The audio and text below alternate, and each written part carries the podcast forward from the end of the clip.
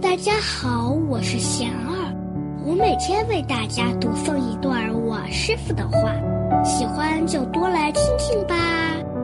我师傅说，有时候一件东西摆在自己眼前，可是自己在关注其他的事物，对此视。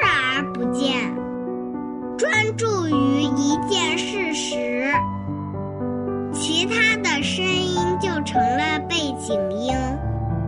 这就是说，一个境界，人的心去注意它，它就成为自己的境界；